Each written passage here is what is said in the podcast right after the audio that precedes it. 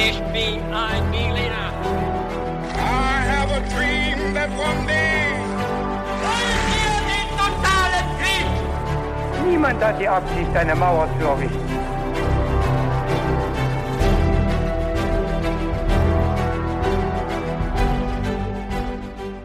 Hi und wieder herzlich willkommen bei His2Go, dem Geschichte-Podcast zum Mitnehmen. Wieder mit uns David Und Viktor? Und hier bei His2Go machen wir es so, dass immer einer von uns beiden alle zehn Tage den jeweils anderen überrascht und eben auch alle, die zuhören. Und wir machen das natürlich dann so, dass wir uns dem Thema dabei immer mit ein paar kniffligen Fragen nähern. Das heißt, alle, die zuhören, können mitraten und auch immer der jeweils andere muss natürlich mitraten und sich diesen kniffligen Fragen stellen. Und ich freue mich drauf, was für eine neue Geschichte Victor jetzt heute für uns mitgebracht hat. Aber ich habe vorher noch eine kleine Frage an dich, Victor. Was hast denn du für ein Getränk am Start jetzt zum Podcast? Ich habe eine Bio-Rhabarbersaftschorle am Start. Und du, David, was geht bei dir so? Ja, ich habe ganz klassischen Kakao oder auch eine Schokolade, aber nicht eine heiße, sondern eine kalte, weil ich finde das auch mal gut. Okay. Mit Milch oder mit Wasser? Ach so, schon mit Milch. Mit Milch, also, okay. Ja, Ja, es gibt ja beide Varianten. Kalt. Ja, das stimmt. Aber ich finde, wenn es so eine kalte ist, dann braucht man schon auch so eine gute Milch oder Milchersatz. Stimmt, also in meinem Fall ist es ähm, Hafermilch. Stimmt. Ja. Ja, schön. Dann leg mal los. Gerne. Heute ist ja die zehnte Folge äh, schon dran und dafür habe ich ein Ja. ganz besonderes Thema ausgesucht. Und wir starten wie immer mit den Fragen Mhm. und mal schauen, ob du auf ein paar richtige Antworten kommst. Ja, David. ich habe mir vorgenommen, vielleicht eine richtig zu beantworten. Schauen mal. Ja, ja, könnte klappen. Woran denkst du bei folgendem Begriff? MV Donnerpass oder MV Donnerpass? Hast du eine Idee? Ich habe äh, absolut keine Ahnung. Sehr gut. Aber ich muss ja natürlich auch ein bisschen was liefern. Also Ja. sagen wir doch mal, also MV weiß ich nicht. Ähm, ja, sagen wir mal, es ist vielleicht ein Pass so wie ein Bergübergang. Das ist Mhm. jetzt meine Idee. Okay. Die nächste Frage lautet, was weißt du über die Philippinen oder was verbindest du mit dem Land Philippinen allgemein? Äh, damit verbinde ich Meer. Mhm. Sehr gut, ja. Ja. Okay. Sonst noch was? Also Nee, in jüngster Vergangenheit ist es natürlich, hat man da so ein bisschen Aufmerksamkeit bekommen durch den Präsidenten und Ja, äh, richtig. Die, die Drogenpolitik zum Beispiel. Aber ich vermute ja, dass wir ein bisschen in die Vergangenheit gehen werden. Ja, oder der unter anderem auch gesagt hat, dass wer sich gegen die oder wer sich regelwidrig gegen die Coronavirus-Regeln verhält, der äh, wird erschossen. Okay. Aber wir kommen jetzt direkt zur dritten Frage. Aus wie vielen Inseln bestehen die Philippinen? ah, Da habe ich Multiple-Choice-Antwortmöglichkeiten. Erstens 3344, zweit, zweitens 7641 oder drittens 9359. Okay, ich weiß nicht, ob Multiple Choice es jetzt besser oder schlechter macht, weil ich habe natürlich keine Ahnung. Ja.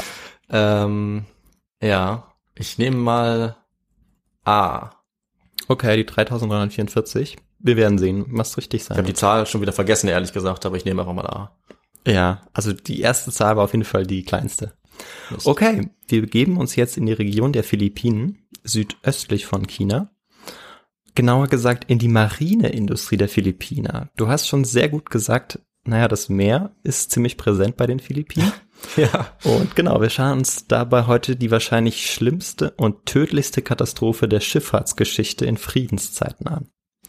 Okay. Und ich bin auch froh, dass du noch nichts gehört hattest von der Donner Pass. Denn ja, umso spannender wird es hoffentlich für dich sein. Hm. Die Philippinen sind durch ihre viele Inseln ein Land, das von der Schifffahrt angetrieben wird. Hunderte von Fähren bringen jeden Tag viele tausend Menschen auf die unterschiedlichen Inseln, von denen die Philippinen 7641 zählt. Also Oh. es war die zweite Antwort.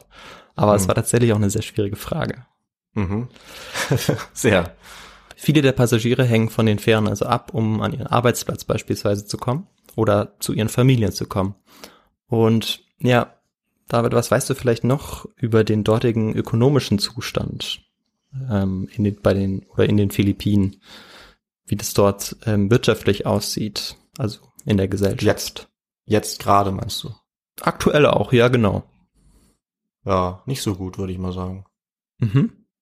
nicht so gut. Ja, das ist doch schon eine erste Andeutung. Also ich tippe mal drauf, dass die äh, vielleicht viel Handel in dieser Region auch treiben Mhm. und ähm, ja, wahrscheinlich abhängig sind so ein bisschen von den äh, anderen, auch größeren Ländern, die da in Genau. der Region sind. Kann man das so sagen? Ja, vieles davon ist schon sehr richtig, aber ich werde eigentlich im Großen und Ganzen auch gar nicht so sehr darauf eingehen. Ähm, Es geht nur allgemein darum, dass es schon auch von der Armut geprägt ist, also dass Mhm. die Philippinen von der Armut geprägt sind. Und ja, ich möchte das jetzt, das Ganze natürlich in einen historischen Kontext einbetten. Und da wir in unseren Folgen wahrscheinlich eher selten auf den Philippinen unterwegs sein werden, möchte ich da auch einen kurzen historischen Abriss geben zur Geschichte. Sehr gut. Bereits früh unterhielten die Philippinen Handelsbeziehungen zu den Staaten China und Japan und ab dem 9. und 12. Jahrhundert gab es Handelsniederlassungen der benachbarten Reiche Malaysia, Indonesien, China und sogar Indien auf den Philippinen. Also die Philippiner versuchten wirklich sehr früh auch Handelspartnerschaften einzugehen und Handel zu treiben. Aber mit der Zeit geraten die Philippiner oder die Philippinen immer mehr in die Abhängigkeit Chinas, was dann auch Tributzahlungen belegen. Die Handelsbeziehungen und auch kulturelle Verzweigungen bleiben aber weiterhin sehr weitreichend, was dann auch die Übernahme der hinduistischen als auch der buddhistischen Religion ähm, zeigen. Also die waren religiös sehr vielseitig unterwegs. Über Indien wurde im 15. Jahrhundert größtenteils dann auch erfolglos der Versuch unternommen, die Philippiner zum Islam zu konvertieren. Denn Ah, okay. 1521 kam der portugiesische Seefahr Seefahrer Ferdinand Magellan unter spanischer Flagge und damit natürlich das Mhm. Christentum zu den Philippinen. Und ähm, ja, wer mehr zu den Seefahrten Portugals oder zum Kolonialismus wissen möchte, der höre sich doch Folge 4 zum Papst und den Elefanten an oder Folge 9 zur Osterinsel. Ein kleiner Tipp. Ah ja, sehr gut. Und aber wenn ich da kurz einhaken kann. Ja klar. Also dann, mit dem Islam hat das jetzt doch nichts zu tun. Hast du dich versprochen oder ist das noch ein anderer Teil der Geschichte? Also der Islam hat versucht eben relativ erfolglos die Philippiner dann dort also zum Islam zu konvertieren. Also der Ah. Islam war in Indien unter also aktiv. Ah, okay. Ja, also das würde mich interessieren, genau, wo, wo der Islam, von woher der jetzt nach, nach, Ah, nach ah, über Indien. den Philippinen kam. Genau, über Ah, okay. Indien. Genau. Ah, cool, aber nochmal gut da, danach zu haken. Ja. Und anders aber als in Südamerika fanden die spanischen Eroberer dann auf den philippinischen Inseln nur sehr wenig Bodenschätze und Edelmetalle. Was aber die Philippiner sehr früh machten, war eine ganz spezielle Art der Reiskultivierung, nämlich nach dem sogenannten Terrassenanbau. Hm. Der größte Teil der philippinischen Einwohner wurde dann auch äh, größtenteils friedlich zum Christentum konvertiert. Und wirtschaftlich dienten die Philippinen eigentlich nur als Zwischenstation zwischen den chinesischen Waren und dem mexikanischen Silber, also für die Spanier. Das heißt, durch die eben die Bodenschätze, die ja nur im sehr geringen Ausmaß auf den Philippinen da waren, hatte man vor allem das, was in China da war, über die Philippinen nach Mexiko transportiert. Nach der britischen Invasion von 1762 bis 1764 traten die Philippinen jetzt zunehmend in den Welthandel ein, auch wenn die Spanier weiterhin das Oberhaupt über die Philippine innehielten. Also die Briten kommen jetzt, aber Mhm. sie werden zurückgeschlagen von den Spaniern. Aber das Ganze hat jetzt zur Folge, dass die in den Philippinen auch immer mehr Handel geschieht. Also heißt das, ähm, Ja. die Philippinen waren zu dem Zeitpunkt ein eigenständiger Staat oder von, von Spanien äh, so eine Art ja, Protektorat?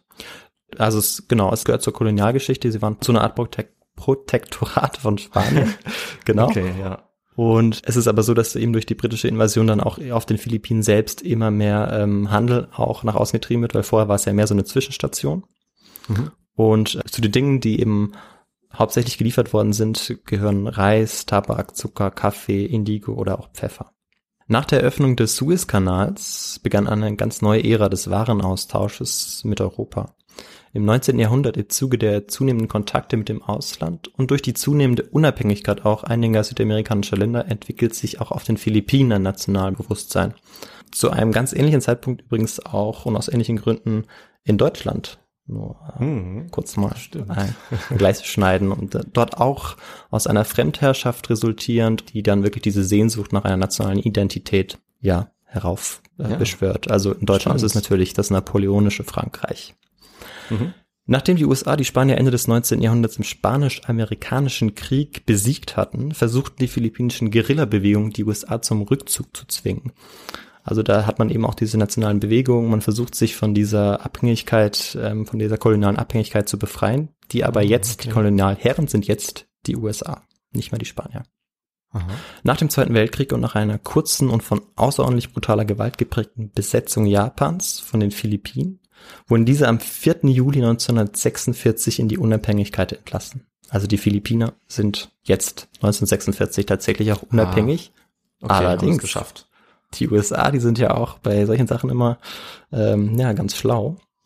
Äh, Ja. Die ließen sich das natürlich nicht nehmen, äh, die Unabhängigkeit an Vorrechte auf wirtschaftliche und militärische Aspekte zu koppeln. Hm, hm. Naja. Ferdinand Marcos wurde 1965 Präsident der Philippinen und nachdem er zunehmend diktatorisch agierte und unter anderem das Kriegsrecht ausrief, um der Beschränkung zu umgehen, dass ein Präsident nur für zwei Amtsperioden gewählt werden kann, wurde er gestürzt. Ja. Das war natürlich auch nicht so flau. 1986 floh Marcos nach Hawaii und die Witwe des ermordeten Oppositionsführer, wahrscheinlich auch ähm, unter seinen Befehlen, wurde bis 1992 die neue Präsidentin. Hm, mhm. Marcos hatte während seiner Zeit enorme Schulden aufgenommen und systematisch den Export philippinischer Arbeitskräfte, der sogenannten OFWs, Overseas Filipino Worker, angeleitet. Und die hohe Arbeitslosigkeit und der schlechte Lebensstandard in Verbindung mit einer Auswanderungspolitik der Regierung ermutigten dann tatsächlich auch tausende Filipinos zur Flucht. Und hinzu kommt jetzt ein neues Problem, und zwar das enorme Bevölkerungswachstum. Da ist ein, ein kleiner Vergleich ganz hilfreich. 1960 gab es auf den Philippinen 27 Millionen Einwohner. Zu dem Mhm. Zeitpunkt sind es in Deutschland 72 Millionen. 2018, also 27 Millionen 1960, 2018 waren es 106 Millionen oder sind es 106 Millionen zurzeit. Boah, Und es geht an die viel. 110. Richtig, genau. Krass. Und Deutschland, wie wir wissen, ungefähr 83 Millionen. Also, ja, das sind natürlich auch Unterschiede und Entwicklungen, auf die man reagieren muss, beziehungsweise auf die man gar nicht mehr reagieren kann. Und deshalb wandern auch so viele aus. Mhm. Bis in die 80er und 90er arbeiteten schätzungsweise noch über 50 Prozent in der Landwirtschaft. Noch heute sind es 37 Prozent, also kein Vergleich zu dem, zu westlichen Staaten.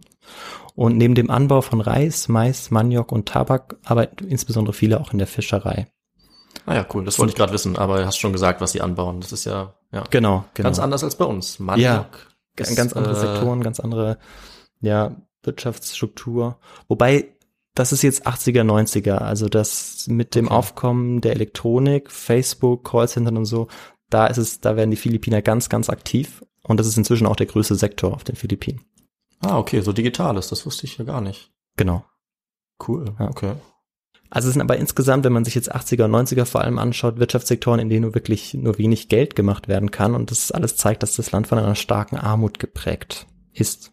Oder war zumindest zu dem Zeitpunkt. Aber auch heute noch gehören die Philippinen zu den ärmsten Ländern Asiens. Also diese krasse Einkommensunterschiede, schnelles Bevölkerungswachstum und auch die grasierende Korruption, also wir haben das vor ganz kurz am Beispiel vom Präsidenten gesehen, Hm. die bis in den Staat hinein existiert, ja, führen dazu, dass obwohl ein Wirtschaftswachstum auch verzeichnet wird, den Philippinen das Schicksal droht, ärmstes Land Südostasiens zu werden, was aktuell Kambodscha ist. Ah, okay. Ja, das war der kurze Abriss zu, zur Geschichte der Philippinen. Mhm. Super. Äh, der natürlich nicht, äh, dieser Abriss natürlich nicht vollständig. Also wenn sich da äh, Zuhörer oder Zuhörer beschweren wollen, Klar. könnt ihr natürlich trotzdem gerne Feedback auf unsere E-Mail geben. Oder falls ich Ja. irgendwas Falsches gesagt haben sollte. Am 20. Dezember 1987, vier Tage vor Weihnachten also, brach das Schiff MV Donner Pass, also sein Schiff, von Hm. Tacloban City, also von der Dann- Insel, ja, ja. dort, ja. Wofür steht denn das MV denn? Ich habe jetzt gedacht, das V wahrscheinlich für Vessel oder Sehr gut, sehr gut. Vessel, ja, und M steht für Motor. Ah, okay. da wäre ich echt nicht drauf gekommen, glaube ich. Aber gut. Ja, Danke. ich dachte, ich dachte, das ist vielleicht so ein kleiner Hinweis, dass es vielleicht ein Schiff sein könnte, weil viele oder Ja. oftmals eben so Schiffe so Abkürzungen Ja. von dran haben. Ja, Aber- stimmt, aber irgendwie, das, ich, ich denke da irgendwie an USS oder sowas, aber Ja. irgendwie MV, das habe ich, glaube ich, noch nie gehört. Nee, ich dachte mir, wenn du es kennst, dann kennst du auch einfach die Geschichte dazu. Und deshalb Ja. äh, freut es mich umso mehr, dass du es nicht kennst. Ich bin völlig planlos, ja. Aber umso gespannter, was passiert. Sehr gut. Genau. Also dieses Schiff bricht jetzt von Tacloban City, von der Insel Leyte, in Richtung der Hauptstadt der Philippinen auf. Kleine Zwischenfrage, David. Was ist die Hauptstadt der Philippinen? Oh Mann. Wie dich erwischt? Ja, total. Also Erdkunde, da kannst du mich äh, jederzeit erwischen. Ähm, ich warte noch kurz, ob es mir vielleicht. Ja. Nee, ich gebe Ich glaube, auf. mir wäre es auch nicht gekommen. Ja. Also Manila ist die Hauptstadt. Ah, ja, okay. Ja. Genau. Hm. Und Manila liegt auf der nördlichen Hauptinsel Luzon, also von der südöstlichen Insel Leyte aus der Stadt Tacloban City war eben dieses Schiff jetzt nach Manila in den Norden der Philippinen unterwegs. Okay. Und diese Fahrt müsste meinen Recherchen zufolge etwa 30 Stunden gedauert haben. Mhm. An Bord befinden sich größtenteils oder befanden sich größtenteils Familien, die ihre Verwandten in Manila besuchen wollten, um mit ihnen Weihnachten zu feiern. Weil, wie ich schon vorher gesagt hatte, die Spanier haben den Christentum gebracht und der Mhm. auch ja die Hauptreligion der Philippinen ist. Und die wollten natürlich jetzt zusammen Weihnachten feiern. Nach offiziellen Angaben befanden sich 1583 Passagiere an Bord. Allerdings war die Kapazität des Schiffes auf 1518 beschränkt. Aber was meinst du, David? Wie viele Menschen haben sich wirklich an Bord gefunden? Ah, jetzt, ich wollte gerade sagen, Moment, sind da nicht irgendwie auf der Titanic vielleicht, aber okay, wahrscheinlich dann auch viel mehr, ne? Wahrscheinlich, weiß ich nicht, zehnmal so viele, wer weiß das schon. Okay, zehnmal so viel, äh, nicht ganz so Ja. viel. Ah, also man kann es gar nicht genau sagen, aber es waren wohl über 4000 Menschen an Bord. Hm. Denn die Donner Pass hatte wegen eines Taifuns zwei Tage lang im Hafen von Tacloban festgelegen und hat vor ihrem Auslauf immer mehr Menschen an Bord genommen.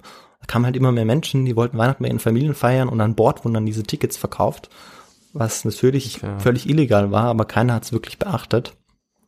Mhm. Und ähm, ja. Zu einem ähnlichen Zeitpunkt brach dann auch das Schiff Vector auf. Oder wie in meinem entsprechenden Spiegelartikel, den ich gelesen habe, auch Victor, was natürlich ganz witzig ist. Aber das Schiff hieß wohl ja. tatsächlich Vector mit E, nicht mit I. Und dieses Schiff bricht jetzt von der nördlichen Hauptinsel Luzon auf. Dort, wo eben auch Manila liegt, aber in Richtung Südosten. Also in, in die entgegengesetzte Richtung. In Richtung Masbate City, für die, die es ganz genau wissen wollen. Puh. Auf der Vector sind 13 Menschen, nämlich die Besatzung des Schiffes und ein völlig unqualifizierter Kapitän. Und die sind bereits alle in vorweihnachtlicher und festlicher Stimmung und trinken und feiern auf einem Schiff, das mit 9000 Fässern Öl beladen ist. Oh, das klingt ja gar nicht gut. Hm. Auf der Donnerpass teilten sich die Menschen Matratzen zu fünft und schliefen auf offenem De Deck. Das Schiff war offensichtlich völlig überladen.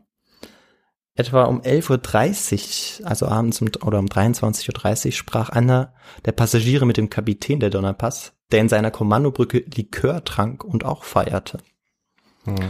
Und kurz bevor die Hauptinsel, bevor diese Fähre die Hauptinsel erreichte, die Donnerpass, zwischen Mindoro und Marunduque, erbebte auf einmal ein ohrenbetäubendes Krachen. Bei guter Sicht und nicht unverhältnismäßigem Wellengang eigentlich, hatte sich die Vector in die Backbordseite der Donnerpass gebohrt. Okay. Die Passagiere wurden durch die Erschütterung aus dem Schlaf gerissen und sahen, als sie wach waren, ein einziges Inferno. Die Ölfässer waren explodiert und setzten auf Anhieb beide Schiffe in Brand. Das Meer stand ebenfalls in Flammen. Wenn, wenn die Menschen nicht verbrannten, dann wurden sie von den Panik geratenen Massen niedergetrampelt. Andere sprangen ins Wasser über oder in den brennenden Ölteppich eigentlich hinein. Wiederum andere flüchten in das Innere des Schiffes, was den sicheren Tod bedeutete. Die Crewmitglieder brachen in Panik aus. Die Kabine, wo die Schwimmwesten lagen, war verschlossen. Kein einziges Rettungsboot konnte zu Wasser gelassen werden. Das Schiff sank in Minuten in 545 Meter Tiefe. In Gewässern, wo es von Haien nur so wimmelte. Also diejenigen, die, den- die den Massen und den Flammen entkommen und im Wasser um Hilfe schrien, ja, waren dann leichte Beute für die Haie. Hm. Und das von den Feuersäulen alarmierte Fährschiff Don Claudio konnte nur 28 Überlebende der Donnerpass und der Vector retten. Es waren eigentlich diejenigen, die sich sofort in das Wasser gestürzt hatten, untergetaucht waren und die meisten von ihnen hatten dann trotzdem noch schwere Verbrennungen erlitten. Hm. Okay, krass. Also, Also eigentlich wirklich alle, ein- wirklich alle gestorben. Ja, also der Großteil wenig. wirklich immens große Tragödie, von der wir nur sehr wenig wissen in Europa. Darauf komme ich vielleicht noch am Schluss zu sprechen, wieso das eigentlich so ist. Hm. Mach aber jetzt erstmal weiter. Weil jetzt an der Stelle kommt vielleicht noch, ja, eine Geschichte, die so ein bisschen aufmunternd wirkt. Der letzte Überlebende, der gefunden wurde, war ein fünf Jahre alter Junge. Er hatte auf ja, sehr wundersame Weise überlebt. Und zwar nach zwei Tagen wurde er von Fischern am 22. Dezember gerettet. Er hatte sich die ganze Zeit lang an, an ein Frackstück des Schiffes geklammert. Und so ist er auf jeden Fall vorgefunden worden von den Fischern. ja, also wie das genau abgelaufen ist, vielleicht konnte er sich noch auf das Flaggschiff drauflegen oder so. Aber der hat auf jeden Fall, so ein fünf Jahre alter Junge, hat das tatsächlich nach zwei Mhm. Tagen, äh, nachdem er auf offenem Meer war, zwei Tage überlebt. Krass. Okay, also immerhin ein, Ja, ein, ein guter Lichtblick irgendwie. ja, also einer von diesen, Hm. ja, 29 waren es ja dann letztendlich, genau. Mhm. Insgesamt wurden später nur etwa 300 Körper geborgen. Die meisten Leichen blieben verschollen oder waren verschlungen. Das lag auch daran, weil hunderte von Körpern an die Insel Mindoro angeschwemmt wurden. Ähm, das war auch die Insel, die eben in der Nähe lag von diesem, von diesem, ja, von der Katastrophe. Okay. Um den Geruch der verwissten Leichen jetzt loszuwerden, verbrannten die Dorfbewohner einen Großteil dieser, dieser Körper. Und ja, Forschungen haben ergeben, dass dennoch viele der Dorfbewohner zu dem Zeitpunkt an Krankheiten wie Durchfall oder auch, ja, Atemkrankheiten litten. Durch diesen Gestank, durch diese Verwesung Ach der, so, oh, der Leichen, okay. die da angespült wurden. Ach du mal, ich dachte jetzt schon, weil sie die gegessen haben, aber okay. Nee. Ja, ich dachte, ich Also nicht, dass ich wüsste. jetzt? nee, nee. Hoffen Nee. wir es mal nicht. Ja, genau. Ich habe jetzt sozusagen die Disaster-Events skizziert, wie man im Englischen sagt. Also die Ereignisse, die sich konkret bei der Katastrophe abgespielt haben. Mhm. Und jetzt möchte ich natürlich noch auf die Pre-Disaster-Events, also auf alles, was vor dem Zusammenstoß dazu geführt hat, dass die Katastrophe so passieren konnte, wie sie passiert ist. Mhm. Das für 1518 Passagiere ausgelegte ehemalige japanische Frachtschiff wurde 1963 gebaut. Wie viele andere Schiffe, die als Passagierschiffe die Einheimischen zwischen den über 7000 Inseln, 7641, transportierten, war auch dieses Ja. Schiff von einer japanischen Reederei günstig erworben worden. Okay. Und viele dieser Schiffe wurden dann restauriert und als Luxusliner dargestellt und man gab ihnen dann auch ganz besondere Namen. Also dieses, ich habe ja vorher schon gesagt, ähm, Donner Pass oder auch gut Vector. Victor ist natürlich auch ein sehr schöner Name. oder auch Don Claudio. Ich habe jetzt nicht herausgefunden, warum man irgendwie so viele spanische, ähm, ah doch, klar, die spanischen Einflüsse. Ja, Ja, natürlich, die Kolonialgeschichte. natürlich. Ja. Du sagst es. Super. Jetzt habe ich was Aber- live im Podcast äh, quasi wieder zugelernt. Und wofür steht denn jetzt das Donja Pass? Hat das vielleicht eine Bedeutung? Würde mich jetzt interessieren. Ah, da, das weiß ich leider nicht. ja, Da okay, sind jetzt Kann alle man ja dazu schnell angehalten, das zu googeln. Das weiß googeln. ich leider nicht. Ja. Wir kommen nachher auf noch einen ganz besonderen Namen zu sprechen. Okay. Die Schiffe waren im Durchschnitt jetzt 22 Jahre in Betrieb und 30 Prozent der Schiffe waren schon über 30 Jahre alt. Also es konnte wirklich mit nicht nur von irgendwie Luxuslinern die Rede sein, auch wenn sie so hübsche Namen hatten. Mhm. Die Donna Pass hat aber noch eine ganz spezielle Geschichte. Die fuhr 1979 noch unter dem Namen Don Sulpizio und hatte bereits am 6. Juni 1979 Feuer gefangen und dabei solche Schäden erlitten, dass das Schiff als Totalschaden deklariert wurde. Dennoch wurde sie von der Reederei gekauft, repariert und lief 1981 unter dem Namen Donnerpass aus. Mhm. Und das ist ein generelles Problem jetzt, das die, die Marineindustrie einfach ähm, auf den Philippinen hatte. Die andere Schiff ihres Typs wurde sie weder untersucht, noch wurden Sicherheitsstandards etabliert. Also das Sch- Schiff wurde schlecht gewartet, die Crew war schlecht ausgebildet und das zeigt folgende Statistik eigentlich ganz deutlich. Also in den 15 Jahren von 1972 bis 1987, also in diesen 15 Jahren bis zu diesem Zeitpunkt, bis zu dieser Katastrophe, gab es bereits 80 Schiffskollisionen, bei denen 117 Schiffe untergingen. Also, oh, okay. es war auf jeden Fall ein gängiges Problem. Mhm. Und ähm, ja, auf der Donner Pass war auch noch weder Radio noch Funkverbindung vorhanden.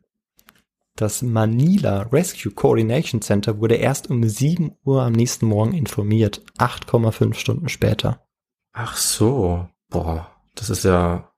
Uh. Ja, muss man sich, Also, muss man sich mal das vorstellen, ist ja was das für. Zustände sind. Und Die hatten also keine Verbindung zur Außenwelt Nee, oder, oder vor- gibt's noch eine andere? Genau, das habe ich, ich habe mich lange gefragt, lange gesucht, auch weil man muss sich vorstellen, es kommt jetzt von Westen her, weil die Backbordseite, man muss sich vorstellen, das Schiff ist ja Richtung Norden unterwegs, die Backbordseite ist immer die Mhm. linke Seite auf einem Schiff und das Schiff, jetzt müsst, Ah. jetzt schaut man nach Westen, man sieht da ein Schiff, ein Frachtschiff, Ja. das kommt, die Vektor und die kommt ja mit einer ordentlichen Geschwindigkeit.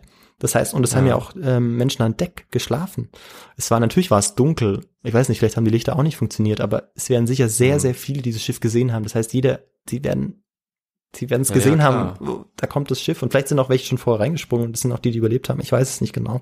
Vielleicht. Naja, man sieht das ja, Schicht- Schiffe sind ja immer erleuchtet Genau, und haben auch so, genau. so Warnleuchten und sowas. Das kann ja eigentlich. Ja, also ich, Ähm, ja. ja. wahrscheinlich haben diese Hörn, wie sagt, wie sagt man da, diese Schiffshörner, Ja, ich glaube, sagt man, ne? genau, vielleicht haben die auch nicht, oder wahrscheinlich haben sie einfach nicht funktioniert und ja, Ja. also sehr dramatisch. Ja, aber besonders krass finde ich, dass die, äh, ähm, also wenn sie keinen Funk, kein Radio, dass die ja gar keine Möglichkeit hatten, sich irgendwie, hätten die denn, hatten die eine andere Möglichkeit gehabt, um, sage ich mal, SOS abzusetzen oder so? Also gibt es da noch irgendwas? Ich habe nicht nichts weiteres dazu rausgefunden, aber ich denke, wenn keine Funkverbindung vorhanden war, dann, Ja. Also die Funkverbindung ist ja die simpelste Verbindung, die man überhaupt auf dem Schiff Mhm. haben kann. Wenn die nicht da war, dann war Oh, eigentlich ja. alles verloren. Also, dass die, dieses Schiff, das dann zur Rettung kam, das wurde ja eigentlich nur durch die, durch die Flammen, die sie dann von ganz weit weg gesehen haben oder durch diese rote Farbe, Ja. weil es, es war ja auch Nacht, aufmerksam Ja. und konnte dann eben die paar Menschen retten. Weil ich überlege, gerade, ich will es irgendwie immer mit der Titanic vergleichen, weil ich mich, äh, mehr, mehr kenne ich nicht und ich glaube, selbst die haben es irgendwie geschafft, ähm, andere Schiffe zu Ja. kontaktieren. Also das ist ja, Ja, dann echt. ja genau, richtig. Aber es war natürlich auch sehr plötzlich. Ja. Aber das erklärt natürlich, warum es so ein Desaster war, auch ne, durch diese. Schon, also nachdem es passiert ist, genau, dann finde ich, kann man es schon irgendwie verstehen, dass dann auch die, die Crew, also innerhalb von Minuten ist es ja auch wirklich gesunken und dass die Crew dann Ja, auch in ja, Panik mhm. ausbricht und keiner mehr irgendwelche Rettungsschiffe da äh, ins Meer bekommt, ist ja verständlich, aber dass vorher Stimmt, einfach nichts ja. passiert ist, ist schon Ja, bis heute eigentlich ein Rätsel. Krass. Aber ein Rätsel, das damit erklärt werden kann, dass diese Verbindung ähm, vielleicht auch da waren, aber auch nicht funktioniert haben. Das kann auch sein, weil sie eben nicht gewartet worden sind, Mhm. gecheckt Okay. worden sind. Mhm. Genau, und die Reederei, das war die Sulpizio Lines, der das Schiff eben der Donna Pass gehörte, wurde von der Regierung größtenteils frei von Schuld gesprochen, womit sich die Regierung natürlich auch selbst schützen wollte. Dass man irgendwie selber nicht so sehr die Schuld an diesen zigtausend Toten haben musste. Mhm. Allerdings ist offensichtlich, dass auch die Sulpizio Lines Fehler begangen hatte. Ja, also erstmal die Crew für so ein Riesenschiff war viel zu klein. Die waren 59 Leute. Für, selbst für 1518, für die Anzahl an Menschen, die an Bord gehen durfte, ähm, war die, war die Crew einfach nicht, ja, war es nicht ausreichend. Die Crew war völlig inad Ja. inadäquat ausgebildet. Und natürlich das größte Problem, sie war völlig überladen und ja, konnte vielleicht dann auch nicht mehr reagieren oder nicht mehr ausweichen. Das war natürlich auch noch ein Grund. Mhm. Die philippinische Regierung gab später an, dass bei dem Unglück 1565 Menschen den Tod gefunden hätten. Aber die Ah, vielen wissenschaftlichen okay. Untersuchungen gaben, dass es etwa zwischen 4045 und 4370 Menschen gewesen sein müssen. Das weiß man Ah. daher, dass man die Überlebenden befragte. Und man wusste auch, dass über 3000 Familien Schadensersatz einforderten. Mhm. Okay. Also die Regierung hat einfach die offizielle Nummer, eine Zahl genommen, die auf das Schiff gepasst hätte, so wie sich das anhört. Ne? Ähm, nee, sie haben schon noch ein bisschen Oder? zugegeben. Also es sind jetzt, glaube ich, 1518, hatte ich gesagt, sie waren offiziell, genau. Also es sind ein paar mehr. Ähm, sie Okay. haben quasi so ein bisschen zugegeben, dass vielleicht ein bisschen Leute, zu viele Leute darauf waren, aber sie haben nicht die tatsächliche Zahl genannt. Ja. Ah, okay, verstehe. Und die Donna Pass wird auch als Titanic Asiens bezeichnet. Und ja, Mhm. wie ich es am Anfangs erwähnt hatte, die Katastrophe gilt als die schlimmste und tragischste in der Geschichte der Seefahrt in Friedenszeiten. Es sind knapp dreimal so viele Menschen als beim Unglück der Titanic gestorben. Ah, wie viel waren das? Weißt du das bei der Titanic? Bei der Titanic waren es 1530 ungefähr. Okay. Ich bin mir nicht Ja. hundertprozentig sicher. Also es waren, wenn man es jetzt mal 13, 4500. Das ist ein bisschen weniger Ja. waren es jetzt bei der, also ein bisschen weniger als dreimal so viel waren es bei der Donnerpass. Ja, heftig. Ja, das kann man wahrscheinlich einfach dadurch erklären, dass es so plötzlich äh, war ne, und so so ein gewaltiges Feuer und Explosion. Ne? Ja, genau, genau. Das gewaltige Feuer, also es gab eigentlich kein Entkommen. Also Ja. selbst wenn du dich irgendwie dann noch ins Meer lang, also du hattest ja auch keine Rettungswesten an, bei der Titanic gab es Rettungswesten. Bei der Titanic, Ja. es hat zwei Stunden gedauert, bis sie, bis sie dann letztendlich gesunken ist. Genau. Ähm, die, Ja. die Rettungsschiffe waren viel früher da. Gutes Meer war vielleicht nicht ganz so kalt, aber dafür stand sie in Flammen. Also Und Haie. Und genau die Haie. Also Ja. da gibt's auch noch ganz viele Hai-Stories zu. Da wollte ich jetzt nicht zu sehr ausarten. Ja, das glaube ich. Ja. Aber das ist wirklich, diese Region ist bekannt dafür, dass da sehr, sehr, sehr viele Haie unterwegs sind, die sich meistens ähm, weiter unten im Meer befinden. Aber natürlich, wenn sie merken, dass da Menschen oder Fleisch in Gefahr ist, Mhm. was sie relativ Ja. einfach haben können, Mhm. dann kommen sie natürlich auch an die Oberfläche.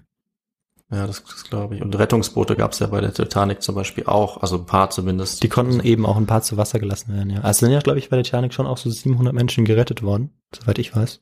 Ja, also ich glaube, die haben schon einige gerettet. Ne? Also eben, sie konnten Hilfe holen und so weiter. Das ging Genau, alles nicht. genau. Das ist natürlich wirklich, also schlimmer hätte es eigentlich nicht laufen können, muss man Genau, vor allem die sagen. Regierung wusste auch nicht Bescheid und die Regierung wollte auch gar nicht Bescheid wissen. Das ist natürlich auch noch ein Manko. Ja. Was eben auch nochmal diese Korruption auf den Philippinen so ein bisschen zeigt. Oh Mann, ja. Ja. Hm. Gut, später erhielten die Angehörigen der verstorbenen Passagiere ein Schmerzensgeld in Höhe von 400 US-Dollar. Allerdings nur die registriert waren. Und das war Ah. natürlich, ja, nicht mal die Hälfte. Also ich meine, zwei Drittel waren nicht registriert. Hm. Und die Mehrheit der Familien erhielten dementsprechend nichts. Ja, das ist natürlich zynisch, weil die Karten haben sie denen ja verkauft, denen die, äh, Genau. die dann auch drauf wollten, Genau. aber klar, Ja. dann nicht offiziell. Aber sie haben sie halt nicht registriert dann, genau. Weil sie Ja. sie ja nicht registrieren durften. Ja. Oh Mann. Ja. Genau, und vieles von dem, was ich jetzt erzählt habe, beispielsweise, oder ja, ganz explizit zum, zum Trinken auch der Crewmitglieder, das kann wirklich aufgrund der Erzählung der Überlebenden rekonstruiert werden. Also auch die, Mhm. die Einleitungsstory, als ich gesagt habe, da kam noch mal einer zum Kapitän. Also das war wirklich so, um 11.30 Uhr ging noch mal ein Crewmitglied, das überlebt hat, also einer von diesen 28 zu diesem Kapitän. Ah, ja. Und er trank da diesen Likör. Fünf Minuten später ist dann dieser Zusammenstoß passiert. Ja. Ja. Krass. Auch heute noch gibt es keine Gedenktafeln oder andere Gedenkstätten, die diesem tragischen Unfall gewidmet sind. Und das ist natürlich auch ein Grund dafür, weshalb dieses Ereignis, das Mhm. natürlich auch kaschiert wurde lange und eigentlich immer noch kaschiert wird, falls vielleicht irgendwie auch keinen interessiert, ich weiß auch nicht. Aber das ist natürlich auch der Grund dafür, dass in Europa oder im Westen eigentlich völlig unbekannt ist. Ja, da haben wir mal wieder so einen Fall, ne, wo man wirklich ähm, völlig Ja. ahnungslos ist. Also ich habe Genau. noch nie davon gehört. Ja. Ja. Natürlich sehr gut, dass du das jetzt uns ins Gedächtnis rufst. Finde Ja. ich gut. Ja, danke. Aber es ist natürlich auch eine sehr spannende Geschichte. Und wenn man einmal drauf stößt, dann lässt sie einen nicht los. Das ist wahr. Ja. Ja. Im Anschluss an die Unglücke, weil es war natürlich dann in den 15 Jahren viele Unglücke passiert, aber besonders nach diesem Unglück wurden dann auch neue Maßnahmen ergriffen. Den Crews wurden eine bessere Schulung geboten und die Kommunikationsinstrumente wurden jetzt überprüft und in die Schiffe, wo sie noch nicht eingebaut waren oder funktionstüchtig waren, eingebaut. Allerdings blieb auch danach der Schiffverkehr ein Risikofaktor für die Menschen. Ich habe da eigentlich ein ganz konkretes Beispiel für. 20 Jahre später, am 22. Juni 2008, ging erneut eine Fähre unter. Und jetzt, pass auf, das ist der schöne Name. Princess of the Stars. Ist das nicht ein schöner Name? Ist ein schöner Name, ja. Ja, Doch. tut, tut nichts zur Sache, aber ja. Ja. ging auch unter. 814 Menschen starben. Hm. Die Reederei? David, was meinst Dieselbe. du, wer war die Das Reederei? war dieselbe. Das ist wohl Pizio Lines, dieselbe. Im Anschluss daran verlor sie dann auch endlich die Lizenz zum Transport von Menschen. Muss man wirklich sagen. Ah, okay. Und das war meine Geschichte. Boah. Dann vielen Dank, Viktor. Also Ja, ich find's cool, dass ich gerne. davon äh, noch gar nicht gehört habe, aber das ist nicht cool. aber ich find's cool, dass ich das jetzt nachholen konnte, ja, weil ich davon noch nie gehört hatte. Doch, also es war auch super spannend zum, zum Vorbereiten und ich hatte es wirklich Ja. gehofft, ich habe die ganze Zeit gehofft, dass du es wirklich nicht kennst. Ja, ja. Ah, Und ich hoffe, dass viele andere es auch nicht kennen. Also ich habe auch mal bei Podcasts geschaut. Es gibt tatsächlich einen Okay. Podcast dazu, allerdings in einer Sprache, die ich nicht kenne, osteuropäische Sprache wahrscheinlich. Oh ja, das ist doch gut. Ansonsten ist es auch im Internet. Es wird, es gibt keine Veröffentlichungen dazu, keine Mhm. Monografien dazu. Es gibt natürlich Artikel, Journals Ja. dazu, aber Oh, also sogar noch eine kleine Forschungslücke fast vielleicht, ne? ja, auf jeden Fall, auf jeden Fall. Ja. Oder ich meine, du kannst ja mal bei der Gelegenheit mal sagen, was du denn Ah, an Literatur dann zur Verfügung gern. hattest. Das passt ja jetzt ganz gut. Sehr gerne. Zuerst fange ich mit einem Buch an, das einen spektakulären Titel hat. In Titanic's Shadow, The World's Worst Merchant Ship Disasters von David Mhm. L. Williams. Das ist ein Buch, das ist wirklich nur, ja, relativ grob darüber berichtet, wobei es gibt keinen, keinen Bericht, der es richtig detailliert macht. Also man muss sich da so stückwerkartig da rantasten. Aber das Ja. ist für Fans von, von Schiffkatastrophen allgemein, weil da sind auch ganz viele andere noch dabei. Okay. Und ein Journal, das ich äh, sehr gut fand, war The Sinking of the MV Donna Pass, an Analysis of the Event von Rafael Consucci. Ich entschuldige mich schon mal für die Aussprache, ist ein Philippine. Und der hat wirklich einen sehr gut recherchierten Artikel rausgebracht. Und dieser Rafael Consucci arbeitet in der Traumatologie. Das heißt, er hat wahrscheinlich vieles auch aus erster Hand erfahren. Also von Augenzeugen und Mhm. Opfern. Und das ist auch ein ganz spannender Artikel, der dann auch nochmal das Versagen der Regierung, der Crew, aber auch nochmal die Gründe darstellt, warum, also auch die, die Armut, die auf den Philippinen herrscht, dass das auch ein, ein Grund dafür natürlich ist, Ja. dass ja, da so stimmt. viele ja, Fernunglücke passieren. Und äh, was ich mich jetzt gefragt habe, also ist wahrscheinlich auch die Fähre dann einfach, du hast ja gesagt, so viele Inseln, also wahrscheinlich mit das wichtigste äh, Transportmittel, was man da hat wahrscheinlich. Absolut, also, absolut. Ähm, also Ja. mehrere zehntausend Menschen nutzen dieses Transportmittel jeden Tag oder vielleicht sogar noch Ah, mehr. okay. Also inzwischen noch mehr wahrscheinlich, weil Cool. es werden ja jedes Jahr zig Millionen mehr Einwohner. Aber ja, klar, also bei über 7000 ähm, Inseln. Gut, es gibt natürlich Ja. schon die großen Inseln, Aber trotzdem, um zur Arbeit zu kommen, um zu den Familien zu kommen, muss man immer wieder diese Fähren nutzen. Ja, Und krass. Es gibt auch immer wieder so Kritiker, die dann, oder nicht so Kritiker, aber das so, so, so, ja, so Berichte, die das dann alles relativieren und sagen, ja, so Schiffsunglück, das ist wie bei uns in Europa ein Autounfall, aber das ist totaler Blödsinn. Also das kann man überhaupt nicht vergleichen. Klar, Nee, finde ich gibt es auch. natürlich eine viel größere Menge an Sch Schiff, Schiffen oder äh, viel größere Menge an Fähren und dann passiert vielleicht auch mal mehr, aber in der Menge und in der Häufigkeit und mit den ähm, Sicherheitsausrüstung Eben. kann das Man kann das ja auch sichern. Also Schiffe ja. haben ja haben ja viele Möglichkeiten, so Nahtechnik, ja, die können das ja orten. Da gibt's ja sicherlich automatische Warnsysteme, vor- die vor Richtig, Kollisionen richtig. einen beschützen. Also finde ich auch. Und ich habe mir jetzt auch gerade überlegt, womit, also es ist ja schwer, sich das vorzustellen, eigentlich diese Verkehrssituation, sage ich jetzt mal für uns, ja. Hm. So viel Fähren, also so viel Wasser, Schiffsverkehr. Also wenn ich, ich finde, man kann es am ehesten so vergleichen, wie wenn jeden Tag ganz viele von uns jetzt, sage ich mal, in Deutschland im Flugzeug hin und her fliegen würden. Hm. Und da einfach dann mal ähm, öfter mal ein Flugzeug mit einem anderen kollidieren würde. Ja? Zum Beispiel, Also ja. ich, Ja, das ist überhaupt nicht, nicht vorstellbar. ist einfach sehr sagen. rückständig. Genau. Aber da tut sich auch immer mehr, aber es ist tatsächlich auch aktuell immer noch äh, ein Problem. Ja, ich meine, die haben ja keine, keine anderen Möglichkeiten, muss man da sagen. Klar, rückständig auf der einen Seite, aber wenn du so ein armes Land hast und du bist gezwungen, äh, so ja, hin und her zu fahren, ne? also ist einfach Mist. Und bei diesem Unglück spielt natürlich der Zeitpunkt auch noch ähm, eine große Rolle. Also da wartet ein Schiff tagelang, bis es irgendwie ausfahren kann, weil ein Taifun ist und vielleicht dieses Schiff wäre ja mehrmals dann gefahren oder ein anderes Ja. wäre gekommen und auch gefahren, aber es konnte ja keins fahren. Das heißt, das wurden jeden Tag immer mehr Leute, die eben nach Manila wollten. Ja. Und dann hat man, weiß ich nicht, aus Großherzigkeit, Großzügigkeit die Leute an Bord gelassen. Das war natürlich ein Riesenfehler. Hm. Und ansonsten, Cool. David, möchtest du noch was anfügen? Anfügen, ja, vielleicht. Ich habe mir gedacht, du hast ja auch nochmal betont, zivile Schiffsfahrt hatten wir hier. Ja. Schifffahrt. Ähm, dann kann man ja vielleicht auch nochmal auf ein Thema hoffen, wo man nochmal die Unglücke ja in Kriegszeiten sich nochmal anschaut. Das ist vielleicht dann auch ein spannendes Thema. Würde mich zumindest mal interessieren. Ja. Dann würde ich sagen, sind wir mit der Episode eigentlich inhaltlich zu Ende, oder? Ja, ja würde ich auch sagen. Ja, dann soll ich vielleicht noch mal sagen, was man noch machen kann, wenn einem die Episode gefallen hat. Ja, also das finde ich doch sehr gut. Genau, du hast es ja schon angesprochen.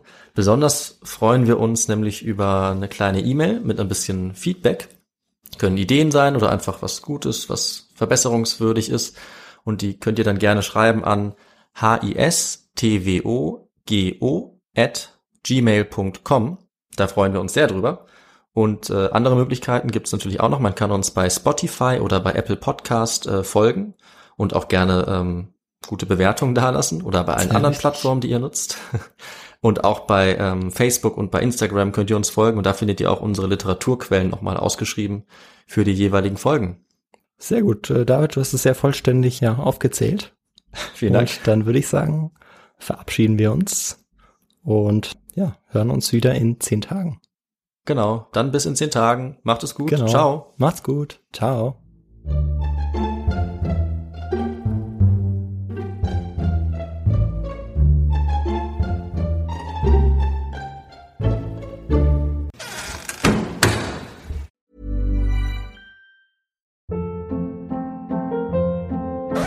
Hold up. What was that? Boring. No flavor. That was as bad as those leftovers you ate all week. Kiki Palmer here, and it's time to say hello to something fresh and guilt-free. Hello Fresh. Jazz up dinner with pecan-crusted chicken or garlic butter shrimp scampi. Now that's music to my mouth. Hello Fresh. Let's get this dinner party started. Discover all the delicious possibilities at hellofresh.com. Hey, it's Paige DeSorbo from Giggly Squad. High quality fashion without the price tag. Say hello to Quince. I'm snagging high-end essentials like cozy cashmere sweaters, sleek leather jackets, fine jewelry, and so much more. With Quince being 50 to 80% less than similar brands. And they partner with factories that prioritize safe, ethical, and responsible manufacturing. I love that. Luxury quality within reach. Go to quince.com slash style to get free shipping and 365 day returns on your next order. Quince.com slash style.